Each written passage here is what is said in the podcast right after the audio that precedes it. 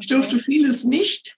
Äh, lesen wollte man mir zwar auch einschränken, aber das war das Einzige, wo ich mich massiv gewehrt habe und mit allen Tricks äh, gelesen habe und mir dann beim Einschlafen oder so beim, beim Putzen, was ich ja durfte, dann Geschichten ausgedacht. Äh, ich habe mit Geschichten, mit Figuren gelebt. Es war mein Leben.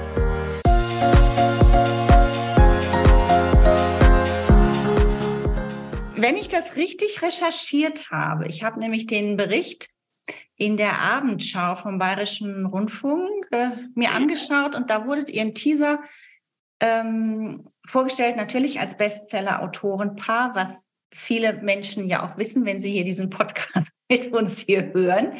Aber ich war über diese Zahl 20 Millionen verkaufte Bücher. Ja, knapp wahrscheinlich nur. Ein Wahnsinn. Was okay. macht das mit euch, so eine Zahl? Was macht das mit euch? Macht das überhaupt was mit euch? Nö. Nö. Wie war das, Elmar? Vor dem Buch ist nach dem Buch? Ja. Wahnsinn. Vor dem Manuskript ist immer äh, nach etlichen Manuskripten und vor etlichen Manuskripten. Wahnsinn. Das ist toll. Das habe ich, das bewundere ich bei euch. Das habe ich schon mal mit unserem Vorgespräch. Ich finde, ihr seid so entspannt und ihr, ihr seid so unaufgeregt mit diesen wahnsinnigen Erfolgen, die ihr habt. Das macht euch, finde ich, auch extrem sympathisch. Also, Darf ich ehrlich sein? Diese ganzen Erfolge bringen nur verdammt viel Arbeit mit sich, weil das blöde Geld auch noch verwaltet werden muss. Denn schließlich können wir gar nicht so viel ausgeben, wie wir haben. Ja. Wir haben nie ausgeben gelernt. Okay. Außerdem bedeutet es, dass wir derzeit ein Lektorat haben, einmal Druckfahnen und einen sehr drängenden Ablieferungstermin. Mhm. Alles gleichzeitig. Alles gleichzeitig. Ja, das ist wahrscheinlich der Preis, wenn man so erfolgreich ist, dass man natürlich immer auch die Zeit im Nacken hat ne, und immer auch abliefern muss. Ja. Aber lasst uns mal eine Reise zurückgehen. Im Podcast geht es immer ein bisschen darum, dass mir meine mh, mm, Interviewpartner erzählen und Interviewpartnerinnen erzählen, wo, wo es mal anfing, wo es dann hinging und wo ihr noch hin wollt. Und lasst uns erstmal nochmal zurückgehen. Wie fing das an mit eurem Schreiben? Ihr seid ja nicht ähm, auf die Welt gekommen und habt sofort entschieden, dass ihr Schriftsteller werden wollt. Ihr habt so eine kleine, einen kleinen Umweg gemacht. Und erzählt doch mal ganz kurz, wie das angefangen hat und äh, wie ihr vor allem auch zusammengekommen seid als Autorenpaar. Das kann Elmar mal erzählen. Mhm, sehr gerne. Ja, ich kann nicht für dich erzählen. Ich weiß nur, dass ich mit zwölf Jahren beschlossen habe, dass ich irgendwann äh, Schriftsteller werde. Ich bin mit 16 in einem Science-Fiction-Club, habe dort in den Clubmagazinen oder den Fanzines meine ersten Kurzgeschichten veröffentlicht. Es ging dann weiter, kam ich zu einem größeren Verein, der mit größeren Magazinen, habe dort im Grunde also mich schreiberisch entwickelt, von Kurzgeschichten bis zu äh, Serienromanen.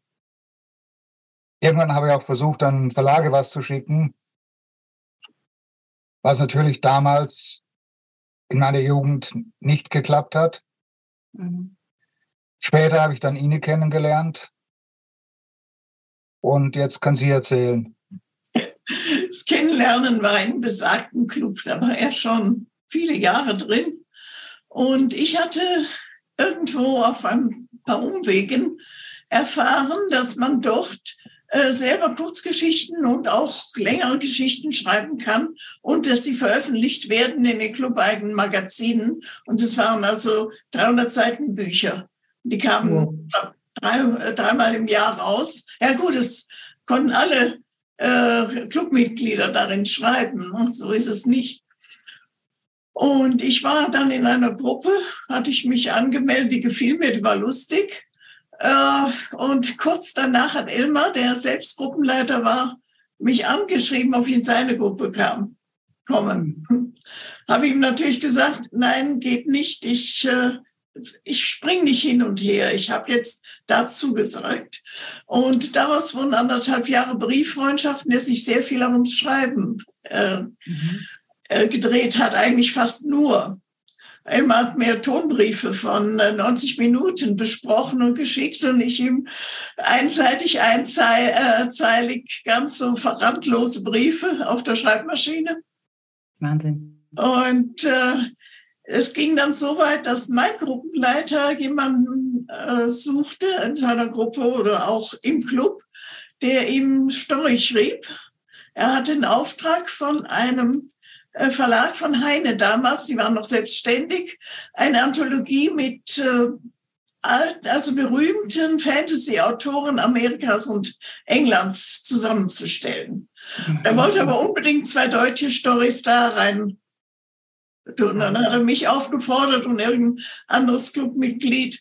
Und ich habe damals gesagt, Obi, ich kann das noch nicht, so weit bin ich noch nicht. Aber er sagt, mach mal. Ich habe gemacht und das war dann unsere erste Geschichte. Und dieser Geschichte war eine ganz verrückte, lange Geschichte eigentlich, äh, die sich besonders auf einer Treppe abspielte, wo ich sagte, wir wären doch alle drei Helden.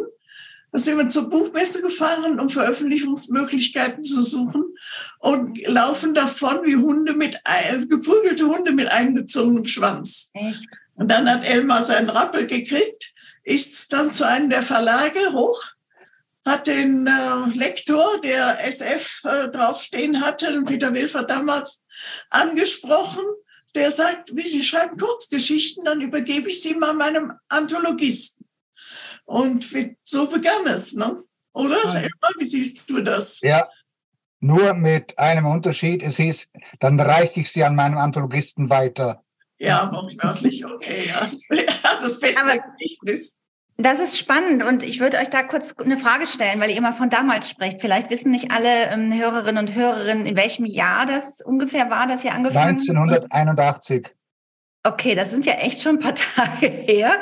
Würdet ihr sagen und würdet ihr empfehlen, wenn andere das jetzt hören, die hier auch im Podcast folgen und echt auch etwas veröffentlichen wollen, würdet ihr weiter vorschlagen, diesen Weg zu gehen? A, sich einer Gruppe anzuschließen, wie ihr das gemacht habt, und B, einfach so mutig zu sein und äh, wirklich Leute anzusprechen, wie ihr jetzt auf der Buchmesse. Würdet ihr diesen Tipp weitergeben wollen? Also eine Gruppe anschließen, das ist etwas schwierig, weil das war damals ein Club, mhm. der sich mit Fantasy befasst hat. Ich habe seit Jahren keinen Kontakt mehr dazu. Ich weiß auch nicht, ob die noch so aktiv sind, auch im Schreiben. Mhm. Glaub's eher nicht. Was ich, also das letzte, was ich gehört habe, ist das eine Magazin, also machen sie nicht mehr, sondern nur noch so das, was im Club selber passiert. Aber mutig sein, das rate ich jedem.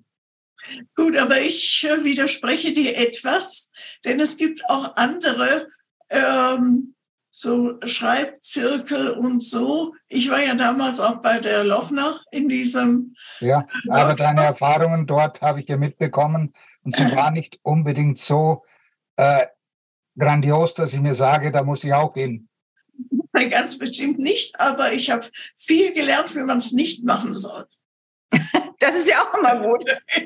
War nicht Auf jeden Fall.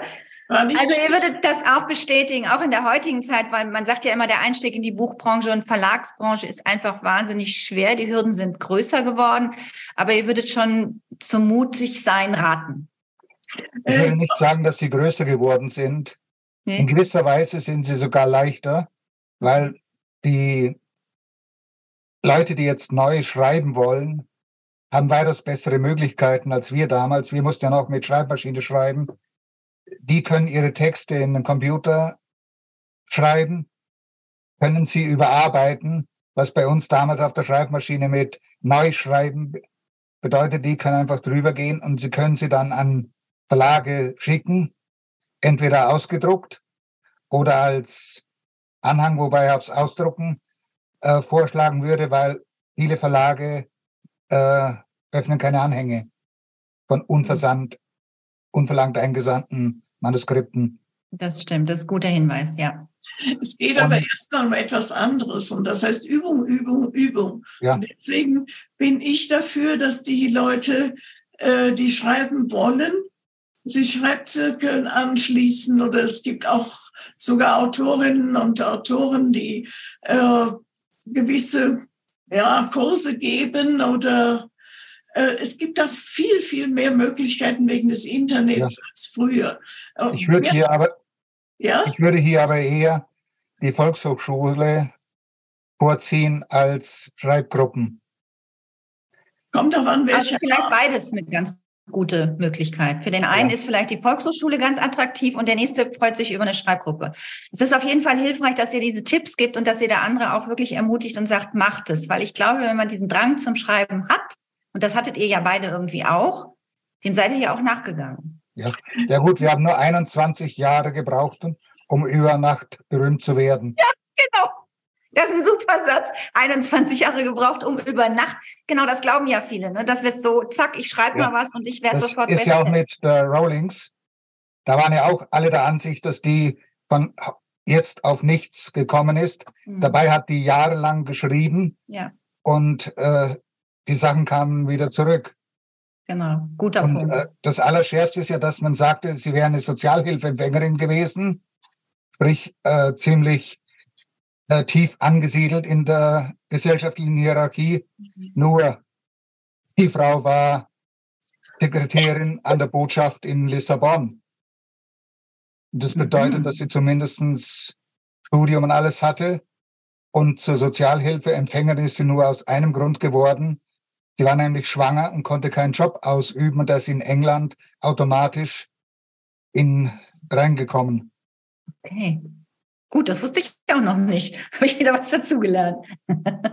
also, wir fassen kurz zusammen. Mutig sein, ähm, sich äh, was suchen, wo andere auch schon ähm, aktiv sind. Ist es Volkshochschule oder ist es eine Schreibgruppe? Und vor allem, was ganz wichtiger Punkt ist, was die Ini auch gesagt hat, üben, üben, üben. Das ist mit allem Kreativen so. Ich habe äh, in der Pandemie mit Gitarre angefangen mit Lehrer und wenn ich nicht übe, übe, übe, fange ich immer wieder bei Null an. Deswegen, ähm, das ist einfach so. Mich würde jetzt einfach interessieren, wie habt ihr irgendwann für euch herausgefunden, wir probieren was zusammen?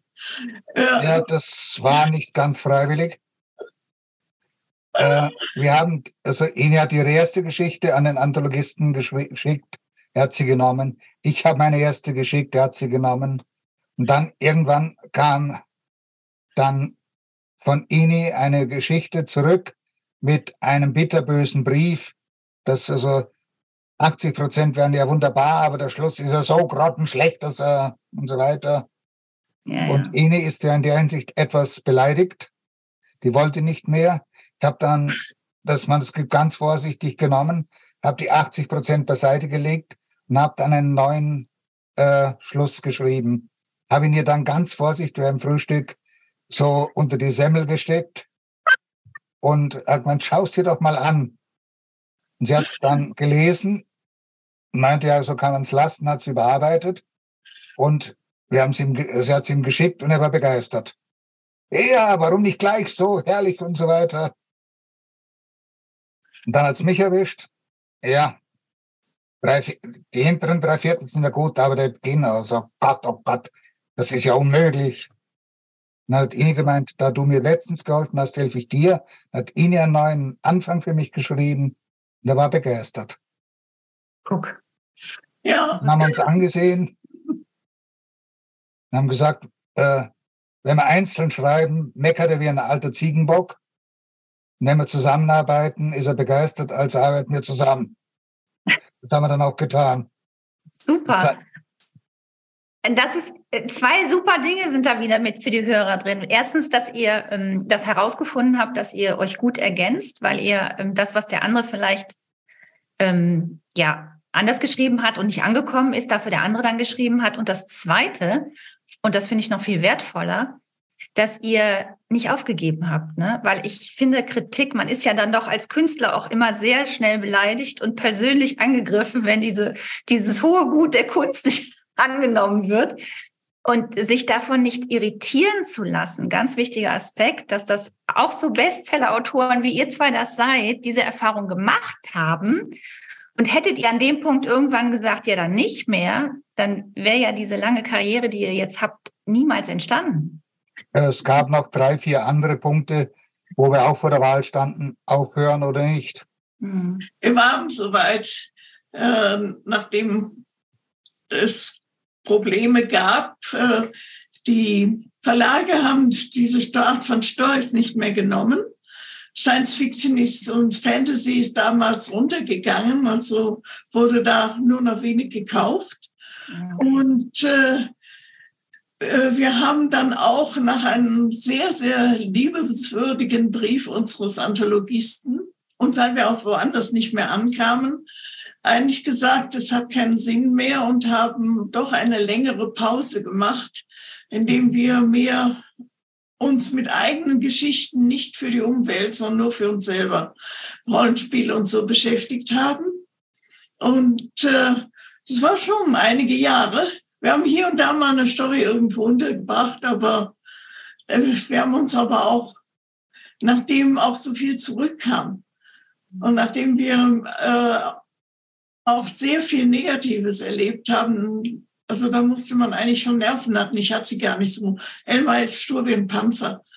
äh, der sagt, wenn er will, dann versucht das einfach, versucht es.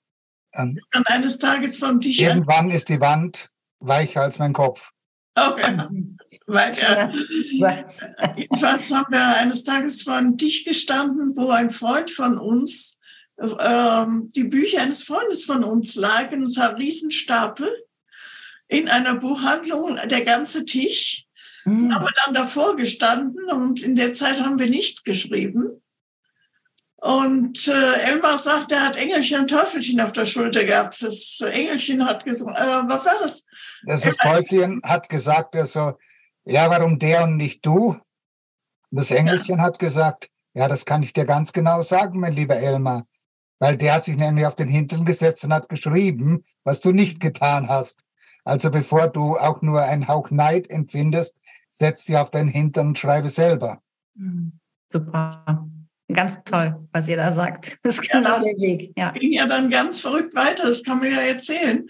Äh, wir haben uns dann vorgenommen, äh, nach, wie gesagt, vielen äh, negativen Erlebnissen, aber da kamen noch eine Reihe anderer wir haben uns einfach vorgenommen, wir versuchen es jetzt mit Heftromanen. Ah, sehr gut. Und äh, dann hat Elmar sich einen Stapel Heftromane gekauft. Er kannte sie ja von seiner Mutter her. Und er musste sowieso in die Firma, ich glaube für zwei Tage sogar oder für einen ganzen Tag. Es ging darum, es war herrlichstes Sommerwetter und ein Kollege von mir musste unbedingt am Samstag rein, weil eine wichtige Sache im Geheimbereich erledigt werden musste. Aber dort durfte man nur zu zweit sein, weil wenn einer umfällt, da kommt da teilweise tagelang keiner mehr rein. Oh Gott. Hat er verzweifelt einen gesucht, der mit ihm reingeht. Und hat zu mir, alle anderen hatten natürlich am Wochenende was vor und zu mir gesagt, Elmar, du liest doch so gerne. Nimm dir was mit, setz dich hin. Du brauchst nichts tun. Ich muss nur zweimal was machen. Und dann habe ich halt die Heftromane mitgenommen, habe sie gelesen und habe dann danach begonnen zu schreiben. Es wurden insgesamt zwei von mir und einer von Ini. Ja. Das Allerschärfste war, ich hatte schon etwas soweit, meint Ini, du bist doch vom Land. Du weißt doch, wie es da zugeht. Schreib doch einen Heimatroman. Mhm. Und ich habe es dann gemacht. War so, habe es an Bastei geschickt, war natürlich viel zu lang. Ich habe es am äh, 27. Dezember losgeschickt und am 16. Januar hat die damalige Cheflektorin angerufen und hat gemeint, die beiden anderen hat sie beiseite gelegt, weil da haben sie wirklich zum Schweinefüttern. Hm. Aber Heimatromane könnte sie brauchen, äh, ob ich nicht den Roman da um 20 Seiten kürzen könnte. Mhm. Das habe ich dann getan, habe hingeschickt und dann kam die Anfrage, ob wir aufgrund von Titel und Titelbild Roman entwickeln können. Kam auch dann schon schwarz-weiß mit Fax ein Titelbild mit. Und äh, ich habe mit ihnen gesprochen, habe mich dann hingesetzt, habe es geschrieben. Ihnen hat es kontrolliert, verbessert. Ich habe wieder bisschen drüber geglättet, dann Ini nochmal dann haben wir es hingeschickt und dann kam das nächste Cover und das nächste und das abernächste. Es wurden 90 oder 92, so etwas in der Art. Ja, Echt? und, So Ja, ja. und Wahnsinn. irgendwann nebenbei haben wir dann auch versucht, so eigene Sachen zu schreiben, ja. also verschiedenste Genres. Mhm. Ich bin dann immer mit einem großen, äh, mit so einem kle- kleinen Sackkarren hin, habe zehn Manuskripte aufgegeben bei der Post. Und ich habe gespottet, die ersten waren schon zurück, bevor ich wieder zu Hause war. Verrückt. Verrückt. Ja, toll, dann habt ihr den Nerv getroffen, aber das ist ja, ist ja eine super Geschichte. Also es ist wirklich, ihr macht ja wirklich, ähm, oder ihr erzählt ja genau das, ähm, wo, wo diese Zwischensteps, die nämlich, wenn jemand anfängt zu schreiben, nicht, viele wollen immer sofort auf der Bestsellerliste landen. Da ist aber ein, ein langer Weg und das ist so schön, dass ihr das jetzt gerade erzählt. Üben, sich vernetzen, ähm, Angebote wahrnehmen, mit den Heftromanen anfangen und natürlich die große, das, das große Zufall, Glück, Schicksal. Ich finde ja, sowas gibt's immer nicht. Es hat einen Grund, warum ihr euch begegnet seid, dass ihr eben zusammen schreibt, ja, dass ihr, dass das eure große Stärke ist, dass ihr euch gegenseitig inspiriert und euch gegenseitig helfen könnt, damit es Ja. gute Bücher werden. Ihn hat versucht, äh, Agenturen zu finden, was auch ein Abenteuer war. Äh, bei der, die wir jetzt seit 21 Jahren sind, oder fast 22, das war die neunte Agentur, an die wir uns gewandt haben. Ja, Wahnsinn. Also drei waren welche, das waren Abzocker, muss Mhm. man auch kennenlernen. Ja, große Äh, Vorsicht. Die Genau. versprechen und ein unheimlich viel und das Manuskript landet dann irgendwo in einem Keller oder so. Äh, nehmen ein viel Geld ab und es kommt nichts. Oder sie geben es an äh, DKZV Verlage weiter und da darf man dann nochmal zahlen, dass man hinterher die Mhm. Bücher im Keller hat. So Scherze, aber wie gesagt, da sind wir glatt drüber gekommen. Nur bei der achten Agentur hat man uns gesagt, schließlich, äh, wir seien völlig unfähig zu schreiben, wir könnten nur Reportage machen oder so ähnlich. Können wir Und, Kolportage, Romane schreiben. ja. Und äh, dann habe ich dann noch einmal im Internet, ich durf, durfte ja nicht ins Internet in der Firma, natürlich habe ich es wie alle anderen sehr brav auch nicht gemacht. Ne? und habe ich dort eine Agentur herausgesucht. Äh, damals war es ein, äh, ein Forum nach einer ganz alten Art. Äh, und der hatte eine Liste. Und dann hieß es bei einer Agentur in München, nimmt nur selten neue. Da habe ich gesagt, wir haben ja, wir hatten ja zu, zu der Zeit, glaube ich, 16 Stories schon veröffentlicht. Mhm. Und, das, und zwar auch meisten bei großen Verlagen oder mittleren Verlagen. Also Heine, Goldmann, Bastei. Ja, genau. Äh, Südwest, noch, äh, das war sogar in Buchform. Äh, und äh, da habe ich gedacht, ich rufe mal da an und das ist eine wahnsinnig nette Herrenstimme. Äh, sagte mir dann, ja, Sie schreiben historische Romane? Ja, schicken Sie ein, schicken Sie ein. Ja, das war dann der Ehemann oder spätere Ehemann von unserer Agentin. Und äh, er hat dann selber einen Karton hingetragen Ja. mit zwei, zwei fertigen Romanen. Ja, da gibt's ja die berühmte Urban Legend von unserer Agentin. Sie behauptet, ne- hat nämlich behau lange behauptet, ich wäre mit einem braunen Karton mit 3500 Manuskriptseiten gekommen. Oh Gott. Äh, ich habe schärfstens Protest eingelegt. Zum einen war der Karton grau und zum anderen waren es nur etwa 2200 Manuskriptseiten. Halleluja. Und das hat sie alles gelesen. Wir können mal an dieser Stelle herzlich grüßen. Ihr dürft ruhig sagen, wer das Ja. ist, wenn ihr wollt. Ja, Liane Kulf. Genau. Ja. Wie, wie, wie hat sie gesagt? Sie ist wochenlang um dieses Paket rumgeschlichen. äh, hat sich nicht so gewagt, es anzufassen. Irgendwann hat sie dann doch begonnen Mhm. Ja, und dann äh, äh, meinte sie, also die beiden fertigen Romane sind ihr zu lang Mhm. für Anfänger. Also beide waren um die 1000 Seiten. Und es war noch der Beginn eines anderen Romans dabei. Meinst von dem hätte sie gerne mehr Lesestoff. Habe ich gemeint zu ihr am Telefon, ähm, wenn sie vier Wochen wartet, kriegt sie das fertige Manuskript. Das wow. haben wir ihr dann geschickt. Wow. Kam dann, äh, es kam übrigens nicht auf die Bestsellerliste. Es war die Kastratin, mhm. zur erste Inni Lorenz. Okay. Ja, und den hat sie dann wohl mehreren Verlagen angeboten, aber Drömer Knauer hat sie als Erste gemeldet und ich habe gesagt, bitte Frau Krolf, damals sagten wir noch Sie zu ihr, machen Sie es, wir schreiben ja mehr.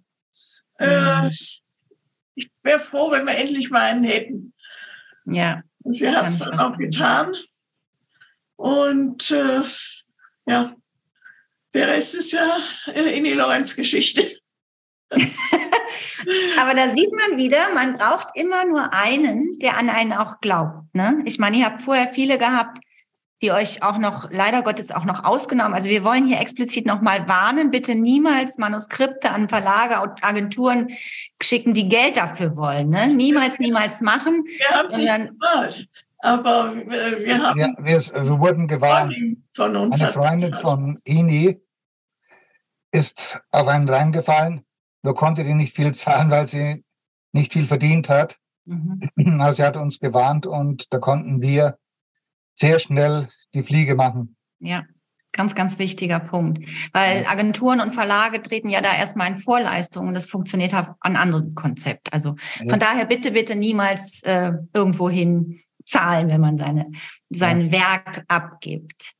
Das heißt, ihr habt, also Ini Lorenz war geboren sozusagen in den, in den Händen von Frau Kolf und in Gemeinsamkeit mit, also natürlich mit euch, aber sie hat euch da ein bisschen Geburtshilfe gegeben und gemeinsam mit Drömer Knauer, was ja ein super Verlag ist und äh, wo mein kleines, kleiner Mini-Roman ja auch tatsächlich ist. Aber gut, das nur am Rand.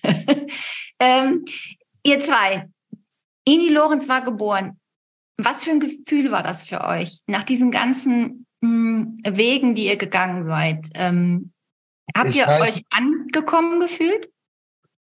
Nö. Es Wir haben weitergeschrieben. Ja. Mhm. Äh, gemäß den Dingens, Hase erlegt, nächsten Jagen. Hase erlegt, nächsten Jagen. Okay. Und dann ging das schon los mit, ähm, mit eurem absoluten Bestseller? Nein, es begann noch ganz harmlos. Die ah, Wanderhure okay. kam als Hardcover, hat sich brauchbar verkauft. Und danach kam als Ta Taschenbuch die Goldhändlerin, mhm. hat sich auch brauchbar verkauft. Und dann kam die Wanderhure als Taschenbuch. Da war ja diese komische Sache. Ich hatte ja damals Schichtarbeit. Ini war in der Firma und ich sitze an der Masch Maschine und schreibe. Wenn ich schreibe, bin ich natürlich sehr begeistert, wenn unten die Klingel läutet und jemand jetzt von mir will. Bin runter, schon so langsam mit rot werdendem Kopf, steht da irgend so ein Typ da mit einem riesen Karton und sagt, guten Tag, er hat hier Blumen für Glocke und Wohlrat. Und ich, voll freundlich, wir kriegen keine Blumen, ich die Tür zumachen. Er sagt, ja, hier sind wir Glockenwohlrat. Okay, da habe ich aus Gnade und Barmherzigkeit, damit er es nicht wieder mitnehmen muss, das Paket genommen, mach auf, ein riesen Gemüsestrauß, also ein riesen Blumenstrauß drinnen und eine Karte. Und ich stehe, herzlichen Glückwunsch zu Platz 5 auf der Bestsellerliste. Da bin ich ans Telefon, habe ihn angerufen, habe gesagt, du Ini, wir haben eben so einen äh, Haufen Gemüse bekommen äh, und was anderes. Was ist die Bestsellerliste? Echt jetzt? Ist ja Wahnsinn. Okay. Wahnsinn, ihr seid wirklich. Ja, wie üblich ins Internet nachgeschaut und ich konnte ihm nicht nur bestätigen, dass die Wanderung auf Platz 5 war, sondern habe auch herausgefunden, dass zwei andere Bücher vorher ganz, mhm. ganz unten irgendwo äh, rumgehampelt sind. Also Wanderhure Taschenbuch und die Goldhändlerin haben jeweils eine sehr hohe Zahl nee, noch das, gerissen. Äh, das äh, Wanderhure Hardcover. Hardcover, ja. Ja, und die Goldhändlerin war auch noch unten ganz irgendwo bei 50, 45 oder so. Das haben wir gar nicht mitgekriegt. Ja, toll. Aber ihr seid da wirklich tiefenentspannt. das ist echt irre.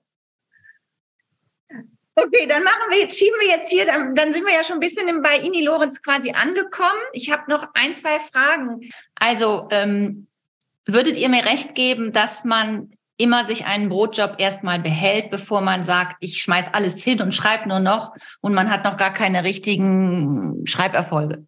Das Problem ist, dass wir jetzt bis dahin schon 20 Jahre Erfahrung hatten mit Schreiben und wie leicht es ist, in Verlage zu kommen und all den Abenteuern, äh, die wir erleben durften dabei. Ich meine, es waren ziemlich viele.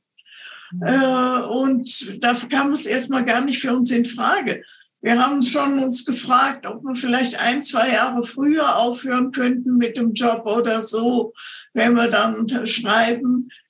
Das mit der Wanderhure, das hat ja niemand erwartet. Äh, es war dann so, dass wir gemerkt haben, dass wir abbauen. Beides, die Belastung schreiben, wir haben sehr viel geschrieben, äh, und arbeiten, das wurde langsam zu viel. Dann kam dieser Riesenberg Geld von der Wanderhure.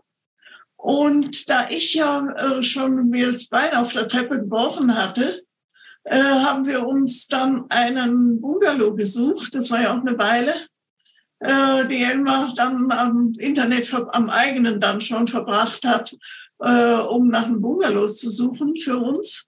Wir haben dann auch einen gefunden. Wir konnten nicht vom Geld der Wanderhure auch praktisch bar bezahlen. Wahnsinn. Und dann ist uns aber klar geworden, dass der war ja woanders. Das war äh, nicht mehr die Strecke, die kurze Strecke zur Firma, sondern Elmar musste äh, durch die halbe Nacht fahren zur Firma, weil er hatte ja Schichtdienst. Äh, und dann haben wir uns gesagt, ausgerechnet, können wir uns leisten, können wir uns nicht leisten, kommen wir bis zur Rente aus oder kommen wir nicht aus. Und äh, wir haben ja von der Firma auch beide, Gott sei Dank, das war zufällig, eine Abfindung bekommen, obwohl wir selbst gekündigt haben. Die äh, Firma wollte damals 7000 Leute entlassen, hat aber nur 5000 geschafft. Mhm. Und wie ich auf die Liste geschaut habe, der zu entlassen, dann stand ich nicht drauf. Ich war richtig enttäuscht, ich doch die Abfindung so gern gehabt hätte. Ja, klar. Und dann hat aber äh, der Betriebsrat bestimmt, dass auch die, die freiwillig kündigen, eine Abfindung bekommen. Elmar ist dann auch in irgendeinen Topf geraten, wo er dann eine kleine Abfindung rauskriegte. Und das hätte so gerade eben mit viel Sparsamkeit bis zur Rente gereicht. Denn wir haben nicht erwartet, dass es direkt dann so weitergeht mit der Bandehure. Man hat oft gehört, bringt einen riesen Erfolg raus und was dann kommt, ist nichts. Es schlabbert nur noch. Ja. Der wird dann, ist dann in kurzer Zeit vergessen. Mhm. Und wir sind da nicht so, so mutig. Vor allen Dingen, weil wir beide zusammen das machen. Ja, ja, das stimmt. Und uns auch zusammen aufhören.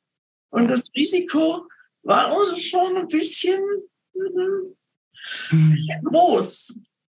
Aber wir haben dann aufgehört und komischerweise ging das immer also eine Zeit noch richtig dick weiter. Dem Geld nicht mehr so wie bei der Wanderhure. Aber ausreichend, dass wir ein neues Auto kaufen konnten, Reisen machen konnten und, und. Gut, es geht heute nicht mehr so, dass die, äh, es ist jetzt, es ist schlechter geworden, obwohl wir immer noch gut im Geschäft sind, relativ gut im Geschäft sind. Ja. ja aber gut, wir sind inzwischen in Rente, wir kriegen noch Rente zusätzlich, wir haben unser Geld angelegt, da kommt ja. auch was rein. Das würde ich, was wir verdienen, eigentlich hauptsächlich nur noch für Auto, Reisen, sowas brauchen und äh, eigentlich auch sogar mit der Rente äh, und den Mieteinnahmen auskämen. Nur, ich werde mir ja dauernd gefragt, auch von der Bank, warum arbeiten Sie eigentlich noch? Oder vom Finanzamt, warum arbeiten Sie eigentlich noch? Die Leute verstehen es nicht. Uns ist nicht wichtig, auch auf der, äh, es ist schön, wenn man auf der Bestsellerliste sind, muss aber nicht sein. Ja, wir können auch so schreiben. Es ist unser mhm. Leben. In der Corona-Zeit sind wir bald äh, eingegangen geistig, weil wir nicht mehr rauskamen, keine Anregungen mehr hatten. Wir haben unsere Unterlagen zum Schreiben verbraucht. Wir haben uns in die Tastatur verbissen oder in den Bildschirm, haben nur noch geschrieben. Wir sind ja. bald rundgelaufen, oder darf ich es nicht so sagen, Elmar? Doch. Einige Kolleginnen haben dann geschrieben, dass sie so gelähmt sind von Corona, dass sie nicht schreiben können. Bei uns war es genau das Gegenteil.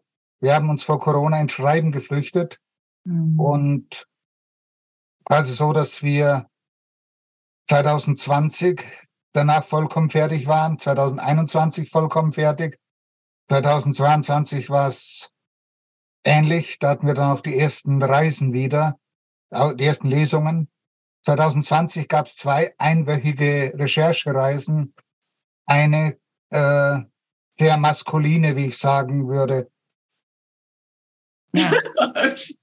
ja, Für den Podcast kurz, Elmar macht eine Handbewegung, was wie eine Maske vors Gesicht aussieht. Ja. Wir haben auch so einen Namen für Masken. Wie war das? Schnauzenhütli, äh, oder? Ja, ich sage immer Schnauzentuch. Schnauzentuch.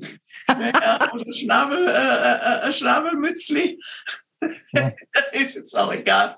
Jedenfalls hat uns 20 unser Freund aus Österreich äh, nach Österreich zitiert, nach dem Motto, ihr seht das euch hier jetzt alles an und schreibt ein Buch darüber. Ah, okay. Das war Dr. Alfred Meschnick, Theatermann, der 2015 die Wanderhure auf Schloss Runkelstein bei Bozen als Freilichttheater aufgeführt. Das war genau, das, das habe ich auch gelesen. Ne? Die, die Wanderhure gibt es auch als Theaterstücke. Ich glaube sogar auch Nein. jetzt. Okay. Eins für Freilichttheater.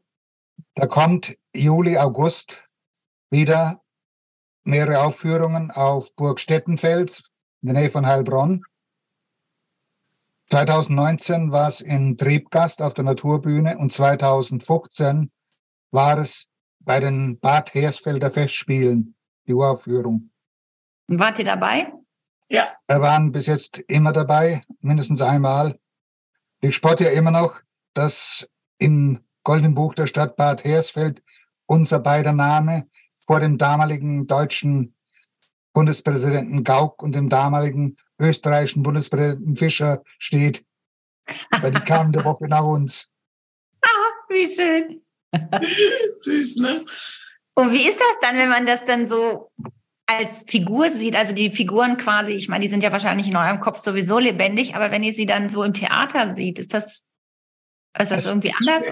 Es ist interessant ist einfach schön zu sehen, genau wie bei dem Film Die Bandore, äh, mhm. was die Leute daraus machen, ist hochinteressant. Ja. Es ist ein ganz anderes Medium, Film und, und Theater ist nochmal ein ganz anderes Medium. Und diese kleine Bühne, wo die Wanderhure auch mit neun Personen aufgeführt wird, von der von einer wandernden äh, Theatergruppe. Ein Tourneetheater. Ja, Tourneetheater. Ähm, Theater, Theaterlust.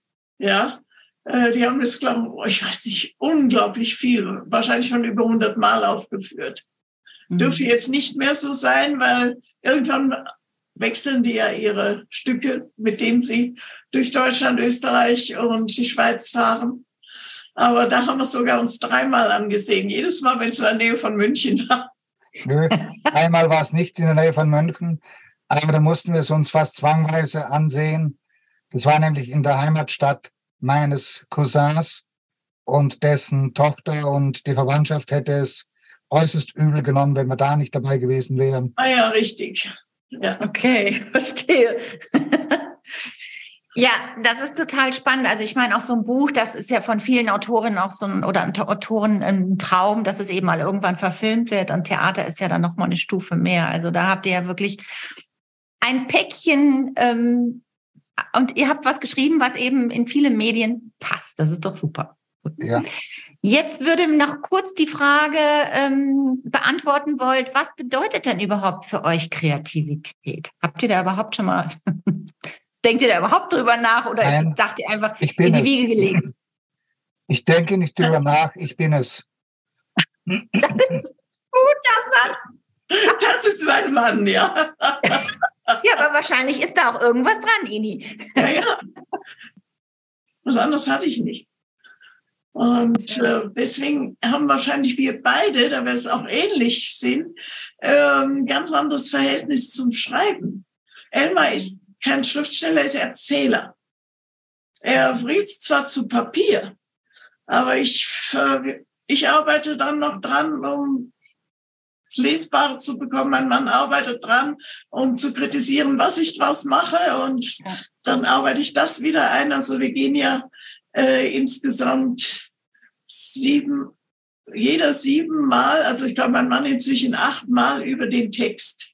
Wow. Ja, weil wir immer wieder daran arbeiten, bis wir zufrieden sind. Das ist auch, das ist wahnsinnig viel Aufwand, aber wir können nicht anders. Wir mhm. brauchen das, um auch loslassen zu können von der Geschichte. Ja. Und auch sicher zu sein, dass die lieben Lektorinnen, jetzt unsere eigentliche Lektorin mal aus, äh, ist schon eine Ausnahme, äh, dass sie nicht mehr viel ändern können. Gut, das gilt auch für unsere jetzige und von Anfang an existierende Außenlektorin, äh, mit der wir sehr zufrieden sind. Äh, aber sie soll nicht die Möglichkeit haben, viel drin rumzuschreiben. Was wir schon gehört haben, was Lektoren mit Texten machen, ja. da kann ich manchmal ja. nur sagen, Leute, wehrt euch, das geht so nicht. Ja, Mhm. Wir haben mal irgendwo anders was schreiben sollen oder dürfen oder wie man es nennen soll. Äh, und dann hat die Lektorin das genau verhunzt, auf das es ankam. Und dann haben wir das Manuskript den Leuten vor die Füße geworfen. Aus, Ende, nix. Ja, mhm. machen wir nicht mit. So nicht.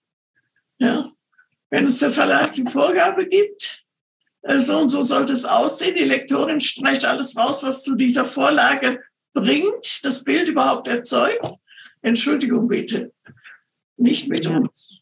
Ja? Das finde ich einen guten Punkt, dass man auch durchaus, ähm, auch gerade wenn man vielleicht neu ist und noch nicht vielleicht so ein Standing hat wie ihr jetzt, dass man sich das auch traut, dass man sagt, äh, nee, das ist genau der Kern meiner Geschichte, den könnt ihr mir nicht einfach rausstreichen. Ne? Dass man da auch mutig ist, also Mut sind immer wieder, zieht sich hier durch die ganze Folge, da einfach auch äh, zu sagen, die Grenze und dass eben hier die Kunst, meine Kunst als Künstler, als Kreative, als Schriftstellerin und Schriftsteller, lasse ich das so. Und wenn das nicht für dich funktioniert, dann ist das eigentlich nicht mein Problem, sondern deins. Aber das muss man sich auch erstmal trauen. Ne? Ja, du sagst ja gerade, du kennst viele, die das nicht ja, machen. Man muss aber auch Kritik entgegennehmen können. Richtiger du musst Punkt. herausfiltern, wo ist sie berechtigt? Wo kann sie mir helfen, besser zu werden? Ja. Und wo ist sie nicht brauchbar? Mhm. Aber bei diesem einen Projekt war sie nicht brauchbar. Wirklich nicht. Ansonsten äh, hilft unsere Lektorin bei Ini Lorenz, die hat auch andere Sachen schon für uns gemacht, äh, immer dass es auch für die lesbar sind, die nicht im Gehirn haben, ja, die Geschichte in der Geschichte, die kenne ich ja auswendig, das müssen andere auch kennen. Ich kann also Anspielungen machen oder so. Man wird sich dessen nicht immer bewusst, dass man äh, ja das mehr weiß durch die vielen äh, Untersuchungen, durch die Recherchen äh, da als andere und manchmal ist man betriebsblind. Ja, das stimmt. Turin hilft einem, gegen die Betriebsblindheit. Das stimmt. Ja. Das stimmt. Und äh, unsere Regine macht das wunderbar. Die ist vom ersten, äh, vom, äh, von der Kastratin an dabei. Und wir haben schon gesagt, wenn man uns die Regine wegnehmen will, dann protestieren wir so böse. ja, dann kriegt der Verlag nichts mehr von uns. Das hört sich wunderschön an. Das hört sich auch für mich so wirklich, dass ihr da, ihr seid ein gutes Dreamteam, da wo ihr seid, mit den Menschen, die mit euch da diesen Weg auch weitergehen.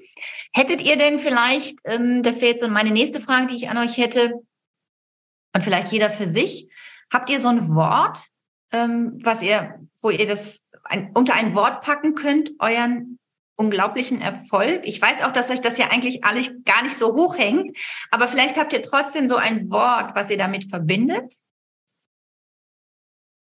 Elmar? Schreiben. Sehr gut. Okay, schreiben. Und Ini? Ja? Schreiben auch. Schreiben. Mhm. Ich, äh, das zweite Wort ist allerdings Disziplin. Super. Ganz, ganz, ganz wichtig. Äh, ohne Disziplin geht gar nichts. Schreiben ist ein mühsamer Prozess und mhm. das tut sich nicht von selbst. Das heißt, äh, so wie man kann, wenn man berufstätig ist, kann man ja nicht immer, aber in jeder Minute, die möglich ist, an die Maschine und arbeiten. Absolut. Sonst passiert auch nichts. Da sind wir wieder, wo du ganz am Anfang auch gesagt hast, üben. Ne? Dass ja. man eben dran bleibt. Ja. Ja. Sehr schön. Schöne Worte. Schreiben und Disziplin und Kreativität bin ich selbst. Das ist überhaupt das Schönste in diesem Podcast, in dieser Folge.